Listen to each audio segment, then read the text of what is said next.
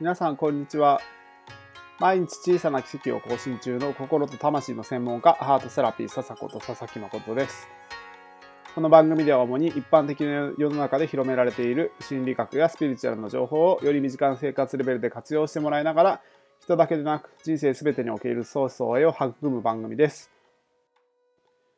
今日は現実を生きるために現実逃避をしようというお話をしたいと思います。昨日の話なんですけれども俳優で結構皆さんがご存知の三浦春馬さんっていう方がお亡くなりになられたんですが多分結構衝撃を受けた方も多いんじゃないかと思います。まあ、そのやっぱ彼の動向は僕もそのテレビというかメディア上での話しか知らないんですけれどもアートセラピーという世界観から彼の生き方についてちょっとお話ししてみたいと思います。ぱ彼ってやっぱりすごくこう私のイメージはすごいストイックなやっぱイメージを持ってたんですがストイックな方のいいところってやっぱりすごい皆さんにこう希望を与えるというかあこんな風にやっぱりすごくこう上高みを目指して上を目指して頑張ってるんだなっていう、まあ、もちろんその一種の応援にもなるんですけれども、まあ、実はこのストイックな人の結構弱点っていうのがやっぱり弱みを見せられない自分の弱みを見せられないっていうこう弱点があったりします。そういう人って何をしてるかっていうと、あ、泣いておりますね、ゆきちゃんが。そういう人の特徴としては、やっぱりこう、弱みを見せることとか、自分がやっぱりそのネガティブになることが、周りを不幸にするとか、良くないことっていうふうに思っている可能性が非常に高かったりします。なので、やっぱそういう人ほどやっぱりこう人に相談とかもしないでしょうし、やっぱその自分で何でも乗り越えようっていうふうに努力される方が多いんじゃないかなと私は思ってます。で実は人間にはどんなにこう素晴らしい人であったとしても闇の部分っていうのが存在して一種の本当にダメな自分っていうのが必ず存在します。だからどんなに人間として素晴らしかったとしてもいやなんかちょっと俺もう女はべらかしたいみたいな例えばそういう自分の闇の部分が出てきたりとか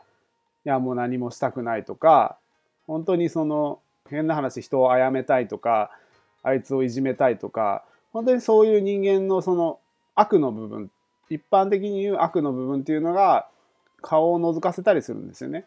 だから人間として生きる上ではそういう気持ちっていうのが必ず出てくるので、まあ、その気持ちをまずその受け入れるとか認めるっていうのが最初のス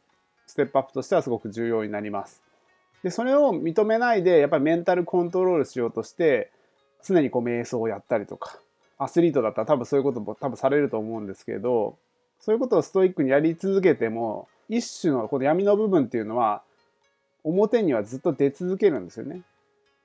なのでそれを何でもかんでもこう脳とかメンタルコントロールとかしようとするんじゃなくてああそういう自分がいるんだなっていうのをまず受け入れていくことっていうのが、まあ、私たち人間としてはすごく大事になってきます。その上でじゃあそういう自分が出てきた時にどうやってそのマイナスの部分を吐き出すかっていうと人によってはゲームをする人もいるかもしれないですし例えばスポーツ観戦をしたりとかしてその現実から離れていくっていうのも大事かもしれないですし、まあ、いわゆる SF 映画とかファンタジーみたいな絶対に現実とは関係ないようなことを見たりとかさらには人によってはちょっと疑似恋愛みたいななんかそういうのでその満たされたりとか、まあ、いわゆるリアルの世界じゃないところでのそういうのをやってみたりとかまあ、いろんな満たされ方ってあるんです。一番健全なのはもしかしたら旅行だったりとか、そういう部分がもしかしたらこう人間としての健全な部分ではあるかもしれないんですけど、やっぱりその芸能人の方とかで言えばなかなか気軽に旅行すら行けないみたいな。なんかそういうこともきっとあると思いますし、自分がどうやって現実を生きるためのその現実逃避っていうのを上手に出し入れする術がまあ、もしかしたら彼にはちょっとなかったんじゃないかなっていうふうに思います。で皆さんはそれができるわけですからそういうのをやるっていうのがうちらがまずは生きていく上ですごく大事な要素になるんですけれども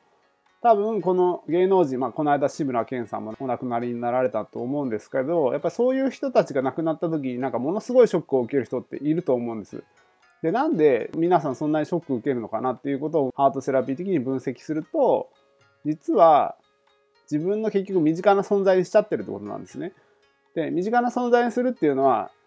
そのいい意味で身近な存在をするのはありなんです。例えば志村けんさんのやっぱ笑いを通じて例えば自分が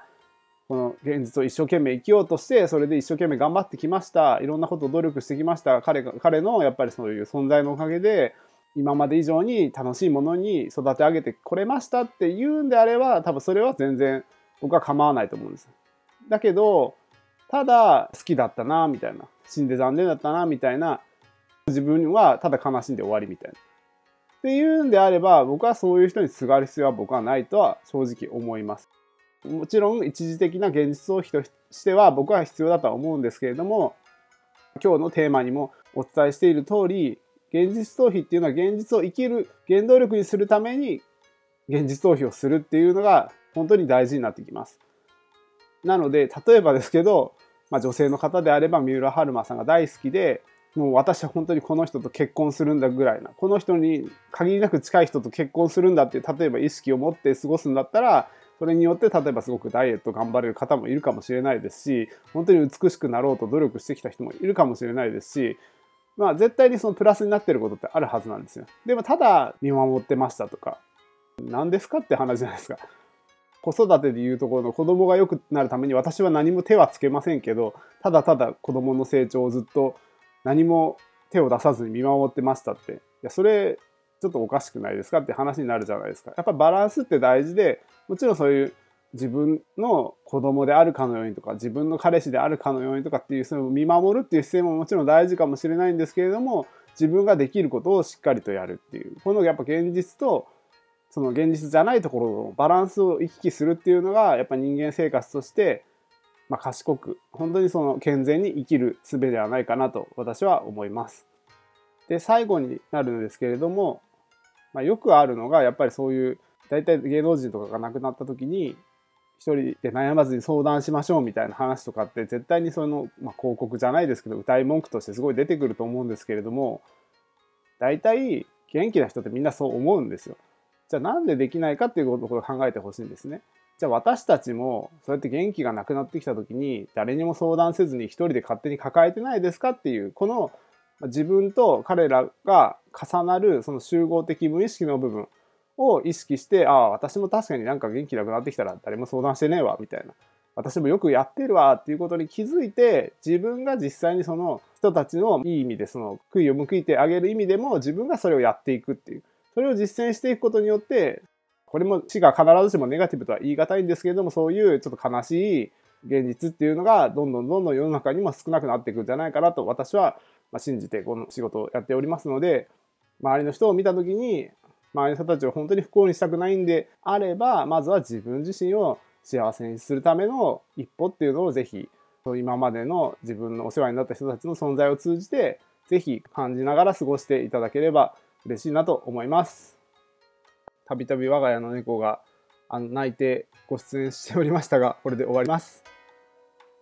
今日も全ての未来に祝福されながらだんだんと良くなっていく奇跡の瞬間をあなたと共に発見していきましょう。またね